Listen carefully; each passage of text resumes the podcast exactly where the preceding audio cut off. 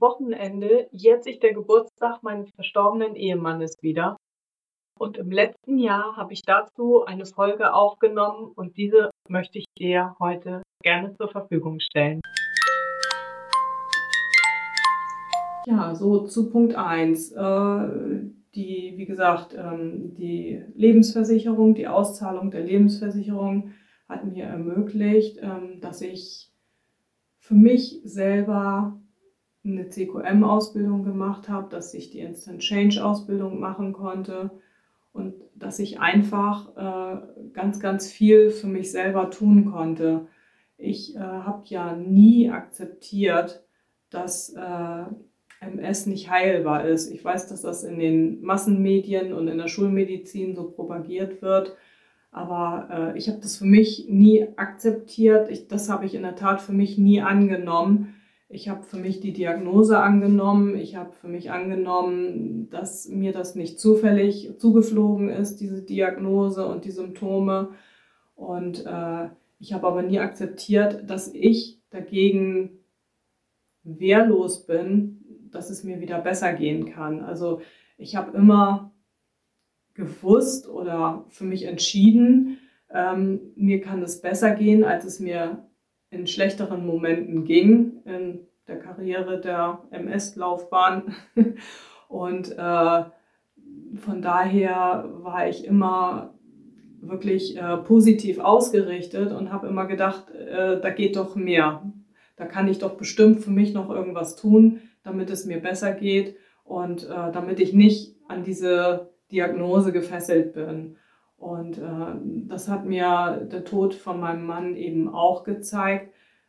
Ich habe seit dem Tod keinen Schub mehr gehabt und ähm, als ich das reflektiert und bemerkt habe, habe ich festgestellt, ich hatte auch schon vor seinem Tod äh, kein bestimmt zwei Jahre lang, drei Jahre lang keinen Schub mehr. Und ähm, das, obwohl das eine ziemlich stressige Zeit war, eine stressige Situation für mich. Ich hatte viel Trouble in der Firma, in der ich angestellt war. Und ähm, die Situation zu Hause mit einem, ja, mit einem kranken Menschen, also er war nicht pflegebedürftig, aber trotzdem durch seine Krankheit, die er ja viele Jahre lang hatte, gab es doch einen Lebensrhythmus Einschränkungen, die vielleicht andere Menschen so nicht haben. Und mit zwei pubertierenden Kindern äh, war das dann hin und wieder natürlich auch mal eine Herausforderung für, für mich, für ihn natürlich auch. Und es war nicht stressfrei. So, und der Tod ist ja nun mal äh, ein Ereignis, was äh, auch ganz, ganz viel Stress bei mir zumindest ausgelöst hat. Und ich habe aber keinen Schub bekommen. Und mir ging es also MS-spezifisch überhaupt nicht schlechter. Natürlich war ich, bin ich traurig, aber ähm, ich habe keine Symptome entwickelt, die äh, mir jetzt aufgefallen sind. So, und von daher ähm, ist das für mich positiv zu betrachten, dass äh, das mir gezeigt hat, dass ich äh, also ich betrachte mich als gesund, wobei man sicherlich darüber reden kann, was bedeutet gesund, aber ich betrachte mich als gesund, weil ich bin nicht in den Fesseln dieser Diagnose. Ich denke da nicht ständig jeden Tag drüber nach und äh, muss ich auch nicht, weil ich keine Einschränkungen habe. Ich kann mein Leben einfach so leben und so genießen, so wie ich das möchte. Und das ist ein großartiges Geschenk. Und äh, das hat mir seinen Tod auf jeden Fall nochmal bewusst gemacht. So, und die zweite Sache, die ich gesagt habe, er ist jetzt äh, erlöst. Das äh, hat mir nochmal bewusst gemacht jetzt, äh, dass ich mich äh, näher damit auseinandergesetzt habe, mit, ja, weiß ich nicht, meinem Glauben, Spiritualität, äh, wie auch immer man das nennen möchte. Also ich äh, gehe nicht in die Kirche und ich bin auch nicht evangelisch, katholisch oder irgendwas. Aber ich glaube, dass es irgendwas anderes noch gibt, was wir hier äh, nicht wahrnehmen auf der Erde, so im normalen Alltag.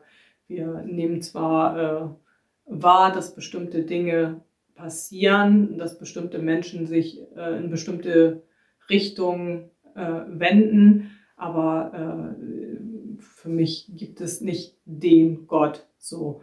Und ähm, kurz vor dem Tod meines Mannes habe ich zum Glück dieses Buch gelesen, was mich sehr, sehr beeindruckt äh, hat und äh, was bei mir auch, ich sag mal, so sperrangelweit offene Türen eingerannt hat. Ähm, das Buch heißt äh, Die Reisen der Seele von Michael Newton.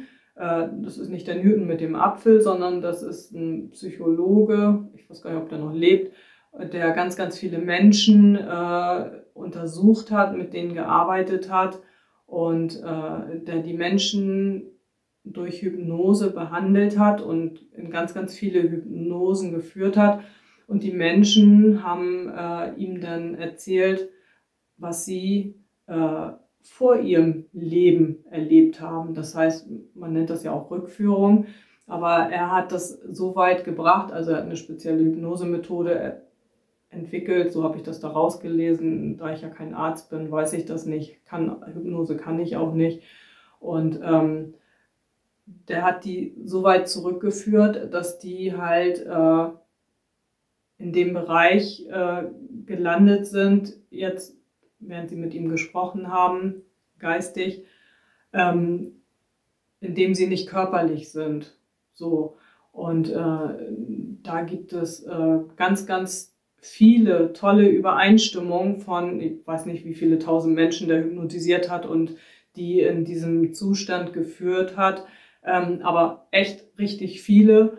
Und ähm, das kann meiner Meinung nach kein Zufall sein, dass es da solche Übereinstimmungen gibt. Äh, zumindest habe ich das so empfunden, als ich das Buch las.